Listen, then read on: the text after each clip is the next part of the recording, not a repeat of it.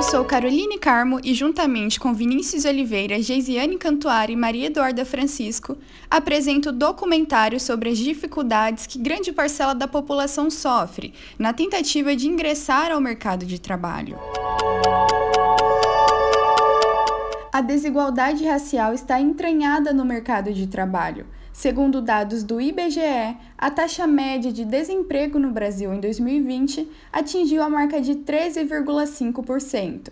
Essa taxa é mais elevada entre negros e pardos, onde o número de desocupação é de 71% maior do que a de brancos. O preconceito racial não é o único se tratando das adversidades quando falamos sobre empregabilidade, julgamentos físicos por aparência ou até mesmo mobilidade, gênero e opção sexual, também se tornam alvos de rejeição na escolha de um profissional. Para nos explicar quais são os métodos e requisitos avaliados pelo mercado de trabalho para recrutação, Pamela Nascimento, graduada em psicologia e atuante na área de seleção e recrutamento. Acho que os requisitos principais que a gente tem de contratação hoje é, não se enquadram apenas no perfil que a empresa passa para nós, mas sim do, da visão que a gente tem do candidato. Então, a gente faz aplicação de testes psicológicos, é, a gente faz uma, uma, entrevista, faz várias entrevistas, na verdade, fazemos entrevistas agora por causa da pandemia, tanto por telefone quanto presencialmente. Então, muitas vezes a gente já faz uma breve triagem por telefone e aí faz o atendimento presencial, faz a aplicação de testes. Testes psicológicos também diz muito sobre as pessoas. Eles ajudam muito a gente a conhecer o perfil do profissional. Tudo é avaliado, desde a forma como a pessoa se apresenta para nós na primeira entrevista, assim como ela é no telefone, até o momento final. A gente tenta sempre tirar o máximo e o melhor da pessoa. A gente sempre recebe normalmente um perfil que a empresa passa de um tipo de candidato que eles estão buscando, de qualificações, experiências profissionais, é, tipo de conhecimento que a pessoa tem, grau de escolaridade. Então, isso, isso tudo a empresa que sempre passa para nós. É, infelizmente, já presenciei sim casos de preconceito não dentro da minha empresa, tá? Atual. Mas foi de um cliente que atendemos já faz um bom tempo já. Esse cliente não é mais nosso cliente, ainda bem. Só que ele tinha uma busca de um perfil que nós não achávamos corretos. É, e aí, com muita negociação, a gente conseguiu é, buscar um candidato qualificado para a vaga que ele estava esperando e a gente conseguiu remanejar o perfil. O caso relatado por Pamela Nascimento é apenas um dentre vários, para nos contar experiências de racismo no ingresso ao mercado de trabalho. Josiane Peugeot, jornalista negra, graduada na Universidade de Ribeirão Preto, UNAERP. Uma das maiores dificuldades que eu passei no meio jornalístico, né, foram vários, né?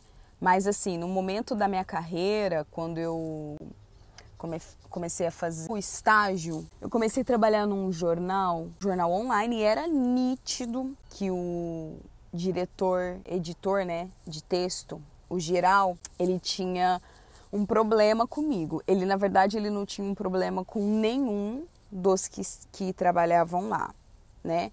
E todos eles eram brancos, todos mas ele tinha um sério problema comigo. Implicava com o meu texto, ele implicava com as, com as minhas fotos, ele implicava com o meu trabalho e tal, e ao ponto de um dia eu ir cobrir um, um, a eleição, uma eleição aqui municipal, eu tirei as fotos e demorou um, um pouquinho das fotos subir para o drive para subir para ele. E aí aquilo, ele estava procurando um, um motivo, né? Para me mandar embora. E aí aquele, aquilo foi um motivo por ter demorado para subir as fotos. E aí quando chegou o caso da minha demissão para o diretor geral, o dono do jornal, o dono do jornal contestou porque que ele estava me, me demitindo, né? Aí ele não tinha um motivo, ele falou que era porque demorou as fotos e tal, enfim. Passando um tempo, eu fui ter aula com esse professor. E foi a mesma perseguição, a mesma. Eu tive aula com ele na faculdade e era a mesma perseguição. Ele deixava muito bem claro o racismo dele, com comentários, com, com falas desnecessárias. E isso foi levando muito mais a crer, foi deixando a gente com a certeza que o problema com ele era por conta, com o problema que ele tinha comigo era por conta de cor. Uma outra vez também que aconteceu, eu já tinha feito a minha pós-graduação, eu estava procurando um, um emprego que era na área do jornalismo, que era para cuidar de, da parte do marketing de uma certa empresa. E aí eu enviei o meu currículo, fui selecionada por conta do meu currículo e tal. E aí eles pediram pra gente para entrar em contato com eles através do WhatsApp. Quando eu entrei com eles, entrei em contato com eles através do meu WhatsApp, eles viram a minha foto e não me responderam mais. Era para mim marcar o dia da entrevista e tal para falar com eles. Não é possível que eu acho que isso é por conta da minha cor. E aí eu fui tirar a prova dos nove. Pedi para uma amiga minha, que não é jornalista, que não tinha nada a ver com o meio da comunicação. Ela tinha trabalhado em hospital, secretária de diretor geral e tal, e pedi para ela enviar o currículo dela. Falei, amiga, envia o teu currículo. Ah, detalhe, ela era branca e loira. Ela enviou o currículo, pediram para ela entrar em contato com eles através do, do WhatsApp. Ela entrou em contato com eles. Aliás, ela tinha enviado o currículo pelo WhatsApp. Ela, ela mandou o currículo pelo WhatsApp. Eles viram a foto dela e contrataram ela. É muito fácil dizer que não há racismo no meio do no meio jornalístico quando você não é negro. Hoje, no Brasil, é muito difícil ser uma mulher negra no meio da comunicação, no meio do jornalismo, principalmente se você quer TV, se você quer voltado mais para a área em si da fisionomia, é muito mais difícil. Hoje eu digo, hoje eu trabalho na parte da, da política, trabalho com jornalismo político. Eu não tenho tanto esse, eu não tenho esse problema nesse meio, mas infelizmente ainda acontece, infelizmente. O preconceito no mercado de trabalho atinge até questões físicas, a aparência e até mesmo o peso das pessoas. Para nos falar mais sobre isso, Maria Eduarda Francisco. Geralmente, a obesidade é caracterizada pelo excesso de peso causado pelo sedentarismo e consumo exagerado de alimentos ricos em gorduras e açúcares o que gera malefícios à vida. A nutricionista Glaze Padilha poderá nos explicar melhor. É preciso fazer uma avaliação individual e é nessa avaliação que iremos descobrir se a pessoa tem alguma doença associada através de exames laboratoriais e também iremos descobrir como é seu estilo de vida se pratica alguma atividade física e também o mais importante, como é a sua relação com a comida para descobrirmos o que está acarretando esse excesso de peso. Então, as pessoas procuram o nutricionista muito mais para o emagrecimento estético, ao invés tá, de melhorar a sua qualidade de vida. E uh, acabamos sempre mostrando a importância mesmo de ter uma alimentação balanceada e saudável. O melhor tratamento para a obesidade é o multidisciplinar, onde associamos o trabalho de vários profissionais da área da saúde como o endocrinologista, o psicólogo, o educador físico, o nutricionista. Então, juntos, essa equipe irá proporcionar o melhor tratamento tanto na melhora clínica como na qualidade de vida dessa pessoa. Conviver com a gordofobia é um grande desafio, mas muitos se perguntam: o que é gordofobia? O estigma social da obesidade é o preconceito com alguém que está sobrepeso ou obesidade. A modelo plus size, Daniele Garcia, poderá nos informar melhor como é estar nesse meio e quais foram as dificuldades. Eu senti muito desconforto porque era somente eu e mais uma menina size no dia da seleção, até que ela não foi aceita. E para vir a minha aceitação demorou muito tempo. Todas as meninas de corpo assim, já tava todo mundo já comemorando, tirando foto, e eu lá ainda esperando, eu não sabia o resultado, e acredito que eles tenham me aceitado para eles não ficarem com uma imagem ruim de que só seria aceito corpos padrões. Todas as meninas também eram chamadas para fazer figurações e trabalhos afora, e o meu trabalho era totalmente assim desigual ao delas.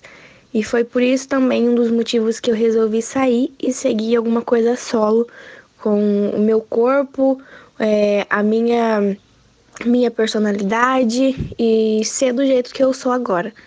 Não foi fácil, precisei passar por ajuda de psicólogo, de um profissional, porque eu vi assim em desfiles, por exemplo, as pessoas preferiam olhar os corpos, os corpos mais é, magros do que as roupas que estavam em mim. Então eu me sentia muito diferente. Eu achava que eu era diferente do que as pessoas eram. Tentei fazer várias dietas por corpo perfeito, não por saúde.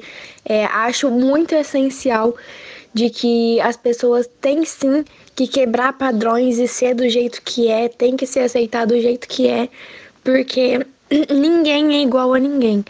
Então, se você é gordo, se você é magro, se você é homossexual, você tem a sua personalidade e você pode ser muito além do que você pode imaginar.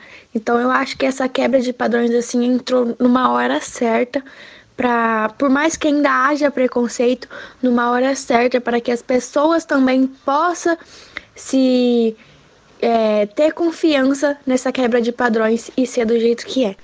O termo plus size surgiu nos Estados Unidos e significa tamanho maior. Atualmente, a expressão plus size ganhou vida novamente, fazendo grandes marcas adquirirem modelos para desfilarem esse tamanho maior. Não foi uma escolha fácil, não foi algo assim. Nossa, eu entrei já foi tudo fácil, me aceitaram. Não. É, por isso eu quis ir mais a fundo para mostrar para as pessoas, para mostrar para preconceituosos, para gordofóbicos e tudo que tem direito ao preconceito, de que a gente plus size pode sim ser o que quiser, vestir o que quiser, posar para o que quer, entende? Então eu quis isso para quebrar um tabu tanto para minha aceitação quanto para de outras pessoas. Toda certeza, a minha maior dificuldade sempre vai ser as pessoas, porque querendo ou não, por mais que haja quebra de padrões, é, sempre tem aquela pessoa que te olha com um olhar de preconceito, é, de que você está feia, entendeu? Então eu acho que o meu maior problema ainda são os olhares maldosos das pessoas. A gordofobia ainda é um desafio, pois o preconceito está existente em muitas pessoas. Porém, mesmo sendo um desafio, o mercado de trabalho vem crescendo e ganhando seu espaço na sociedade. Espero que tenha gostado e fique agora com Geisiane Cantuária. Jogos Paralímpicos é o maior evento esportivo mundial envolvendo pessoas com deficiência, sejam elas sensoriais ou físicas. É a mesma referência dos Jogos Olímpicos tradicionais, mas a disputa é feita apenas com esportes adaptados. Além disso, o esporte é um meio dessas pessoas encontrarem a força necessária para se superar e quebrar estigmas, é a superação de si mesmo na busca da melhor performance. No Brasil, existem atualmente mais de mil associações que trabalham o esporte para pessoas com deficiência em todas as regiões do país. Apoiar grupos e projetos sociais é uma forma de contribuir para a diminuição do preconceito com deficientes. Esses projetos e movimentos buscam a inclusão dessas pessoas na sociedade, aumentando a consciência da população de que todos são capazes de superar limites, além de lutar pelos seus direitos. A atleta paralímpica Jovelino Cordeiro conta como foi sua inclusão nos esportes. Iniciei no esporte adaptado no finalzinho de 2013 para 2014. Quando eu conheci uma amiga, e ela também era amputada, foi falar para mim do esporte. Até então eu não sabia nem que existia esporte adaptado. Isso foi lá em Fortaleza, que eu sou de lá. E aí eu conheci a natação e passei a frequentar o clube. Aí lá eu Depois do, da natação, eu conheci o basquete. Aí, em março de 2014, eu entrei na primeira equipe. Já em 2014 mesmo, em maio, foi minha primeira, primeira competição brasileira. A gente foi jogar em Manaus. E assim, eu tive vários jogos, né, do basquete junto com a natação. Só que o esporte individual era mais complicado para mim devido a ter renda, né, para poder se manter no esporte. Eu, eu acabei ficando só no basquete. Aí do basquete, eu fiquei de 2014, 2020 por aí. Participei de várias competições. Joguei numa equipe que a gente ficou em segundo lugar no brasileiro. Aí a gente jogava muito em Recife, é, em São Paulo mesmo. E assim a gente vai se destacando no esporte. Eu tinha muito sonho de é, conseguir entrar numa seleção, mas devido à falta de apoio, né, que a gente não tinha, então acabava que a gente não tinha tanto destaque assim no, no esporte. Antes de eu entrar no esporte, eu não me aceitava, né? Era muito difícil para mim, tipo, se olhar e me aceitar do jeito que eu estava, naquelas condições. E quando eu conheci o esporte, né, de 2014 até hoje, eu me sinto uma pessoa mais forte, uma pessoa com mais vontade de viver. Apesar de hoje em dia eu não fazer mais, devido à correria do dia a dia. Eu vim morar em Ribeirão e o esporte aqui também não é valorizado, é mais complicado ainda do que lá em Fortaleza. Então, assim, eu acabei dando uma pausa nisto. É uma coisa que eu gosto. Tipo, se eu tiver oportunidade de voltar a praticar, eu vou voltar a praticar. A sociedade se tornou apegada a estereótipos e padrões estéticos, caminhando lentamente no que se refere à equidade e inclusão das pessoas com deficiência. Diariamente, as pessoas com deficiência precisam transpor muitas barreiras e são discriminadas por terem seus direitos desrespeitados no convívio em sociedade. Uma pesquisa encomendada pelo Ministério Público do Trabalho em São Paulo e realizada pelo IBOP revelou que a pessoa com deficiência que vive na capital paulista e na região metropolitana ainda sofre preconceito no trabalho. De acordo com a pesquisa, 69% dos entrevistados informaram que já vivenciaram ou presenciaram algum tipo de discriminação, bullying, rejeição, assédio moral e sexual, isolamento ou até violência física no ambiente de trabalho. A maior parte dos casos se refere a episódios envolvendo discriminação, bullying e rejeição, apontada por mais de 38% em cada um desses casos. Quando eu parei de jogar, foi devido à falta de investimento, né? Tipo de empresas, de patrocínio mesmo. Eu não teria como manter eu no esporte e manter minha vida fora das quadras. O que é que acontece? Eu resolvi parar de jogar. Eu sempre trabalhei com os meus pais num negócio da família mesmo. Eu não me via num mercado de trabalho, assim, registrada tudo certinho.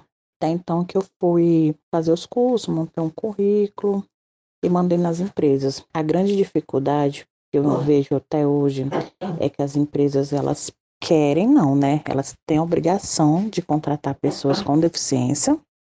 Só que elas querem as pessoas com deficiência, mas elas não querem adaptar o local.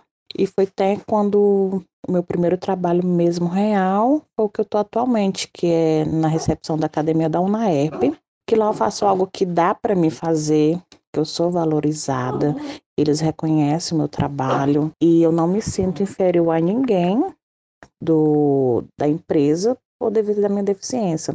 E a maior dificuldade que eu encontrei foi as empresas aceitar a minha deficiência e me pôr num setor que dê para me trabalhar, porque eu não me resumo à minha deficiência, não me resumo a uma amputação, eu sou muito mais além daquilo, sabe? Eu sei fazer as coisas, a gente não, já não nasce sabendo, na verdade, a gente vai aprender, mas as empresas hoje em dia, elas são muito resistentes. Não são todas, algumas que eu já fiz entrevista, elas pecam em relação a isso, sabe? tipo assim, nem me dá a oportunidade de falar um não para mim. Eu pego às vezes essas dificuldades e vejo assim, não, eu vou mostrar que eu sou capaz de fazer algo e vou e tento fazer e graças a Deus tudo que eu faço eu faço com excelência, eu faço com qualidade, eu dou o meu melhor, não só no início, mas eu tento manter sempre aquilo. E no mercado de trabalho é basicamente isto mesmo. A dificuldade da empresa de não querer se adaptar à nossa deficiência e simplesmente querer contratar a gente. E não é, não é, não é só assim, né? Não é só pegar a pessoa com deficiência e contratar ela. Tem que ter um básicozinho ali para nos receber. E eu acho que não é tão difícil as empresas se adaptar, sabe? Você não precisa deixar o local adaptado para pessoa com deficiência, mas um local acessível para todo mundo. A fisioterapia é uma ciência da saúde que se aplica ao estudo, diagnóstico, prevenção e tratamento de disfunções de órgãos e sistemas do corpo humano.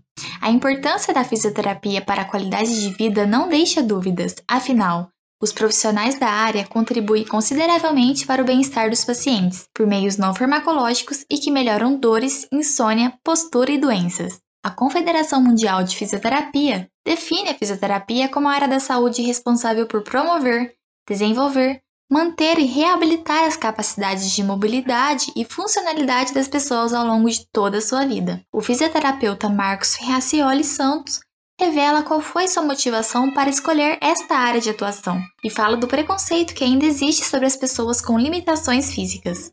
É, a minha motivação para escolher minha área de atuação, né, a minha profissão, Uh, foi única exclusivamente por conta do esporte em si. Eu, quando era mais novo, eu sempre, sempre pratiquei esporte, sempre joguei futebol. E quando eu era mais novo, eu tive um entorse feio de tornozelo, acho que lá pelos 10, 11 anos. Passei com um fisioterapeuta, foi o meu primeiro contato com a fisioterapia em si. E ele foi e é um excelente profissional, né? E me deixou bom, me deixou zero, voltei a jogar sem dor, com rendimento bom. E isso eu fiquei apaixonado pela fisioterapia já. Mas até então o meu contato era exclusivamente com o esporte, eu não sabia da, da gama de atuação que tem a fisioterapia. E quando eu ingressei na faculdade, foi que eu vi todas as áreas de atuação é, em saúde da mulher, programa de saúde da família, cardiorrespira, a parte de neuro, tem uma, um leque de, de atuação a fisioterapia muito extenso, né? E isso me deixou mais apaixonado ainda. É, me fez ver que a gente consegue ajudar as pessoas em qualquer que seja a disfunção que, que ela tenha, né?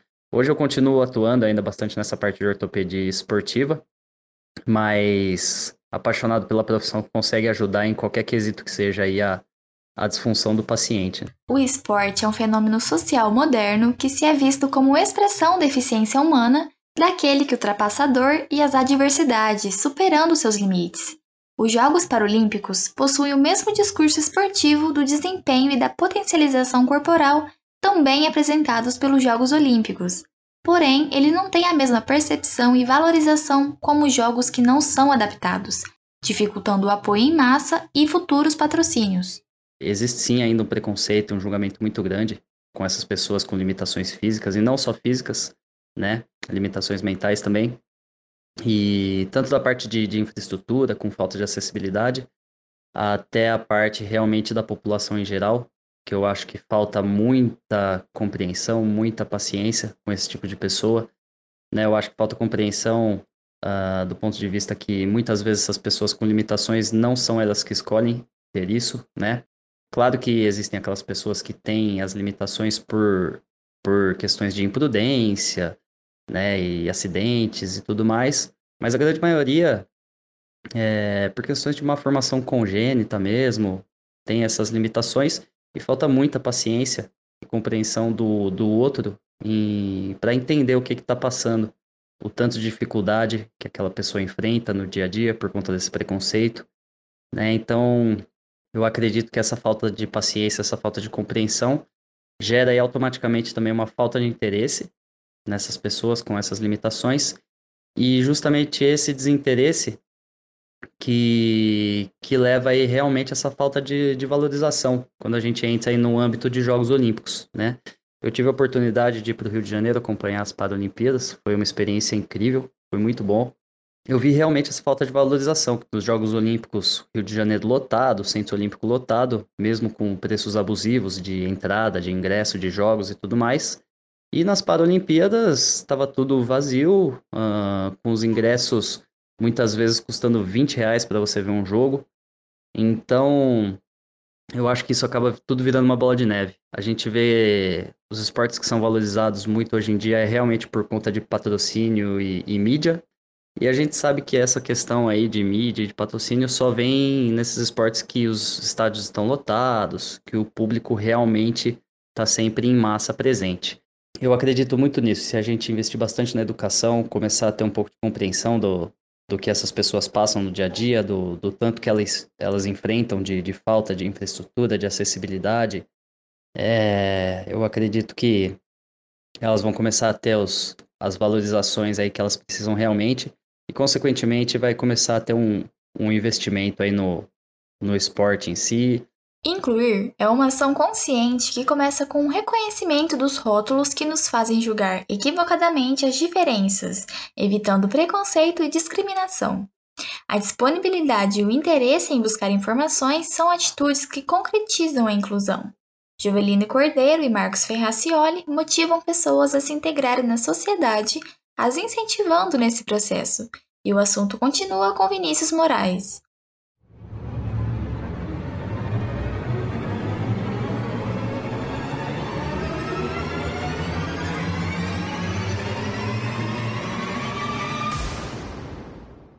O Brasil mantém a posição de país que mais mata transexuais no mundo à frente de México e Estados Unidos, segundo a ONG Transgender Europe, que monitora 71 países. Por conta de dados oficiais, casos foram contabilizados a partir de reportagens e relatos de organizações LGBTQIA. A associação denuncia que não existem dados oficiais e, por isso, entende que o número de assassinatos pode ser ainda maior. Mesmo a situação sendo bem triste, os transexuais ainda lutam para ter seu lugar na sociedade e principalmente no mercado de trabalho. A quebra de padrões vem acontecendo há bastante tempo, porém o preconceito ainda existe. Zara Dobura é trans travesti e relata o preconceito já sofrido e como isso afetou sua entrada no mercado de trabalho. Tem níveis muito diferentes de do que cada pessoa passou, né? Eu tenho certeza que eu sou muito sortuda em relação a vários acontecimentos que rolaram na minha vida. Mas são sim vários corpos em várias situações transitando por diversos nichos, então realmente perguntar para cada indivíduo é sempre muito interessante para ver o que disso parece estrutural, sabe? Em, no meu caso, desde os 17 anos que eu sei, eu tenho 24 agora, e desde os 17, 18 que eu comecei a explorar isso externamente. Então foi uma coisa que veio muito do interno para o externo, e comecei a usar as roupas, a maquiagem, Começou mais com as, com as camisas. As golas sempre me incomodaram, porque elas deixavam meu corpo com uma leitura muito masculina. Então eu cortava para mostrar os meus ombros, né? Minhas. É, como se diz essa boneteira aqui, a clavícula. E comecei a usar delineado de gatinho nos meus olhos. Um brinco, enfim, algumas pequenas coisas. Até finalmente vinha saia, vir o vestido, deixar o cabelo longo, é, maquiar completamente, enfim ser o que a sociedade chama de passável, que é quando uma mulher trans ou um homem trans co coexiste num espaço sem, sem, sem que as pessoas saibam que essa pessoa é, não é uma pessoa cis. Ou seja, né, é o que muitas vezes as pessoas acabam atribuindo a ah, você me enganou, você está mentindo. E isso é muito problemático porque nós não estamos mentindo, nem omitindo, nem enganando ninguém. Nós somos apenas nós mesmas, ou nós mesmos, ou nós mesmas, é, querendo estudar, querendo trabalhar, querendo se relacionar afetivamente, querendo se divertir em festa, como qualquer outra pessoa. Literalmente como qualquer outra pessoa. Claro que se a sociedade nos joga em nichos específicos, nós vamos ter perfis muito marcantes, como a travesti que é lida como agressiva, violenta e periférica, ou, por exemplo, é, promiscuidade, as pessoas trans serem da putaria, não sei o que, isso vai sujar a família tradicional, porque querer, são os pedófilos que vamos bater na, nas pessoas e, e abusá-las nos banheiros, enfim. Essa visão extremamente esdrúxula de pessoas que nunca tiveram contato com uma pessoa trans e não sabem do que falam, e não sabem quem nós somos, e não conhecem nada do que a gente passou. Então, desde que eu me expus como uma pessoa trans, eu passei por muita, muita coisa. E não é à toa que talvez nem 10 anos de terapia seriam suficientes para reverter algumas coisas, apesar de outras eu já ter muita estabilidade, maturidade para conseguir olhar e ter jogo de cintura, sabe? Mas vários nichos, muitos nichos. É, sofri violência na universidade, as pessoas tinham muito costume de me expor em grupos de direita, extrema-direita, enfim, da, do grupo de exatas, é, as pessoas me chamavam de aberração, de demônio, de viado, de e, e, esse é o ponto. Eu nem sou um homem cis viado, né? Que tem a, a, figura gay bicha. Eu sou uma pessoa trans, então eu pretendo transicionar. Isso só não ocorreu porque eu sou uma pessoa periférica também. Então, além de lidar com o fato de identidade, eu nem posso correr atrás imageticamente do que eu quero porque eu não tenho dinheiro. O mercado de trabalho não me aceitou. Várias questões, até na Flex em Florianópolis, que é tipo lugar que eu tava fazendo a graduação, que é um lugar que super falava: não, vai que te chamam eu fiz o exame de saúde, eu fiz o teste da prova gabaritei, aquela prova. Eu sou formado agora, estou no mestrado. É, sei falar mais de três, quatro línguas fluentemente. É, tenho aptidão, né? Meu trabalho é artes cênicas, inclusive, então sou uma pessoa disposta a trabalhar com comunicação e não fui chamada. Não fui chamada em bibliotecas, não fui chamada na trabalho de é, da creche da universidade, não consegui nenhum estágio do lado de fora, não consegui em shoppings, não consegui em bares, pizzarias, não consegui em loja de roupa, não consegui em trabalho de designs, em secretárias, escritórios, não consegui nada, nada. As pessoas nunca sequer me responderam. Nem um e-mail, nem dizendo vamos ver possibilidades ou obrigada pela. Nunca, nada.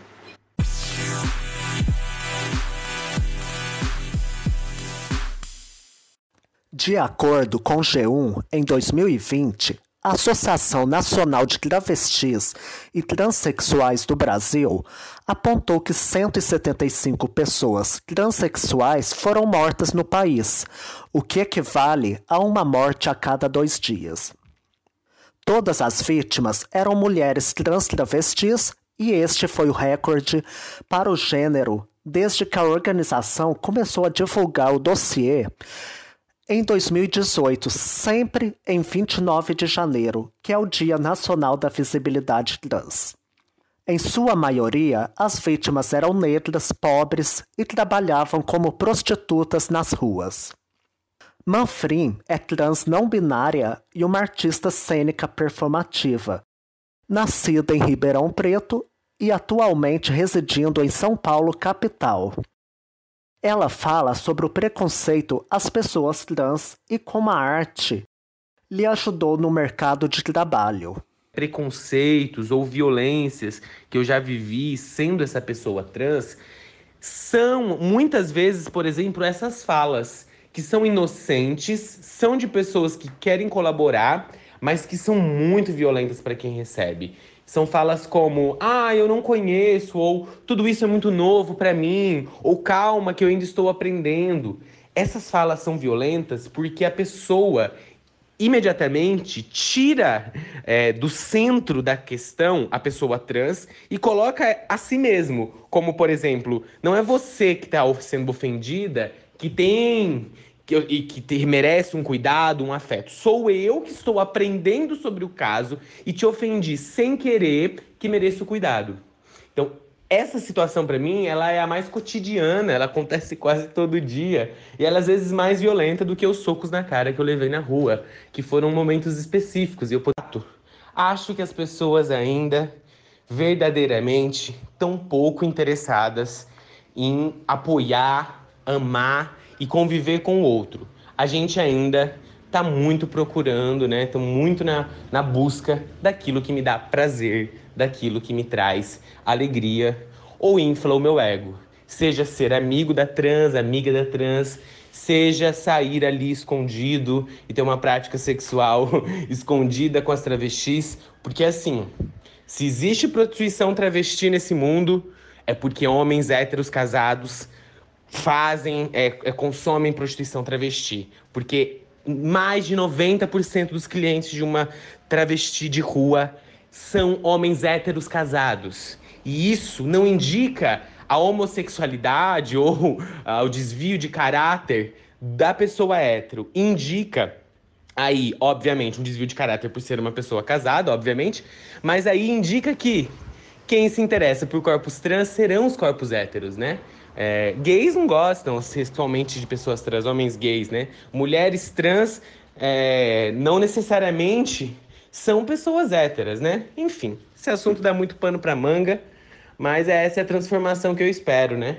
Que homens héteros possam se relacionar com mulheres trans e não serem taxados como gays. No caso, a minha transição está muito associada à minha profissão. É, eu sou atriz, performer, diretora, arte educadora das questões de gênero e performance. Sou formada em mestre em artes cênicas pela USP e o meu mestrado era um recorte sobre gênero, né? Então as artes para o mercado profissional trans é uma possibilidade de salvação e de retirada do caminho da prostituição, porque atualmente 90% é, das pessoas trans estão na prostituição. E eu diria que quase 5% delas passam pela prostituição. Então, profissionalmente é muito difícil, porque ninguém vai querer contratar uma pessoa, uma travesti ou um homem trans para trabalhar com seus filhos. Então, toda é, profissão que envolve a criança já elimina qualquer possibilidade de pessoas trans. Ninguém quer na área da saúde contratar uma pessoa trans porque tem um estigma como se ela fosse doente ou contaminada com alguma coisa. E então você vai fazendo os recortes quando você percebe o único local que no imaginário esse gênero cabe uma travesti é na prostituição, né? Mas no meu caso não. No meu caso as artes e em muitos casos a arte me salvou. Então hoje eu sou mestre artes cênicas, eu vivo da minha arte, eu tenho uma qualidade de vida incrível, sou uma privilegiada por isso e é, é o que eu digo, contrate pessoas trans né? Porque é só assim que a gente combate a transfobia.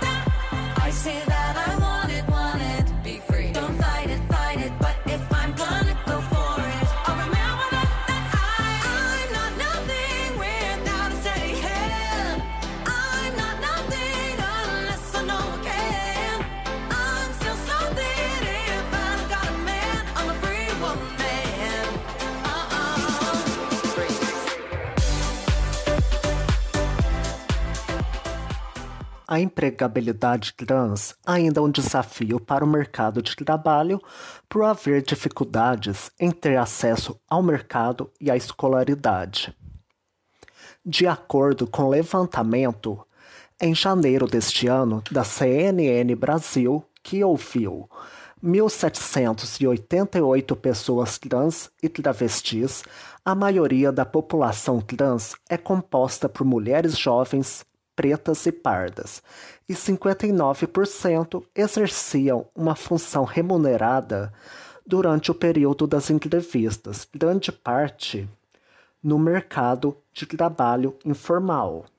O preconceito no Brasil, independente se é pela cor da pele, por gênero sexual, forma física, enfim, ele ainda precisa ser bastante combatido para que a sociedade cresça e melhore como seres humanos. Só assim haverá uma melhora dentro do mercado de trabalho, abrindo novas oportunidades para todos, sejam negros, pardos, trans, gays, gordos ou deficientes. Essa foi a reportagem sobre os preconceitos e barreiras no mercado de trabalho. Espero que tenham gostado. E assim nos despedimos. Eu, Vinícius Moraes, e Caroline Carmo, Geisiane Cantuária e Maria Eduarda Francisco.